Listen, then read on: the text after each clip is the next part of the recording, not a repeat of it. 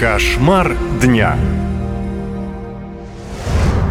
Мигрант-маньяк открыл охоту на русских женщин. Странности заметили только после серии убийств. Жуткая история убийств двух женщин обрастает новыми подробностями. Оказалось, что с жертвами зверски расправлялся недавно вышедший из психиатрической лечебницы маньяк, гражданин Узбекистана. После лечения мужчину должны были выслать из страны, но почему-то не сделали этого. Такая халатность и привела к серии трагедий. Шокирующие новости о задержании в Москве психически больного убийцы, который только на прошлой неделе убил двух девушек, облетели все центральные каналы. Гражданина Узбекистана Алексея Варакина задержали в конце декабря в квартире в центре Москвы. Там он жестоко убил молодую девушку Владу. Девушка оказывала интимные услуги за деньги, он пришел к ней под видом клиента. Уже после задержания он признался правоохранителям, что до Влады успел убить и обезглавить еще одну девушку. Полицейские сразу выехали по адресу, который дал он сам. Это оказалась гостиница, в номере которой и нашли труп жертвы.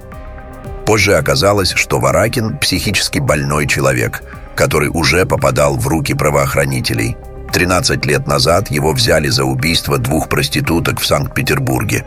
Экспертиза признала его невменяемым, поэтому на зону Варакин не попал.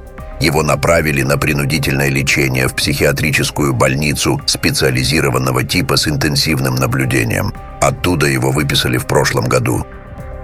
Врачи и суд признали его вменяемым, трудоспособным и в состоянии обслуживать себя самостоятельно, но желание убивать мужчину не покинуло. Варакин – гражданин Узбекистана. В России он нелегально. С момента выписки он никаких документов на пребывание в России так и не подавал. И почему его не депортировали, неясно. На допросе преступник признался. На допросе преступник признался, что после выхода на волю жил то в Петербурге, то в Самаре, то в Иваново, где, по его словам, он пытался найти себе невесту.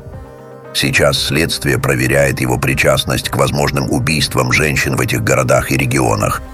По версии следствия, маньяк-мигрант жил на деньги своих жертв, которые отбирал у несчастных после убийства. Пока остается открытым вопрос, кто ответит за произошедшую вопиющую преступную халатность. Пока же Варакина отправили под арест по решению суда. На этом пока все. Какие еще кошмары принесет нам новый день, узнаем об этом уже завтра. Наша лента. Веселим, сообщаем, удивляем.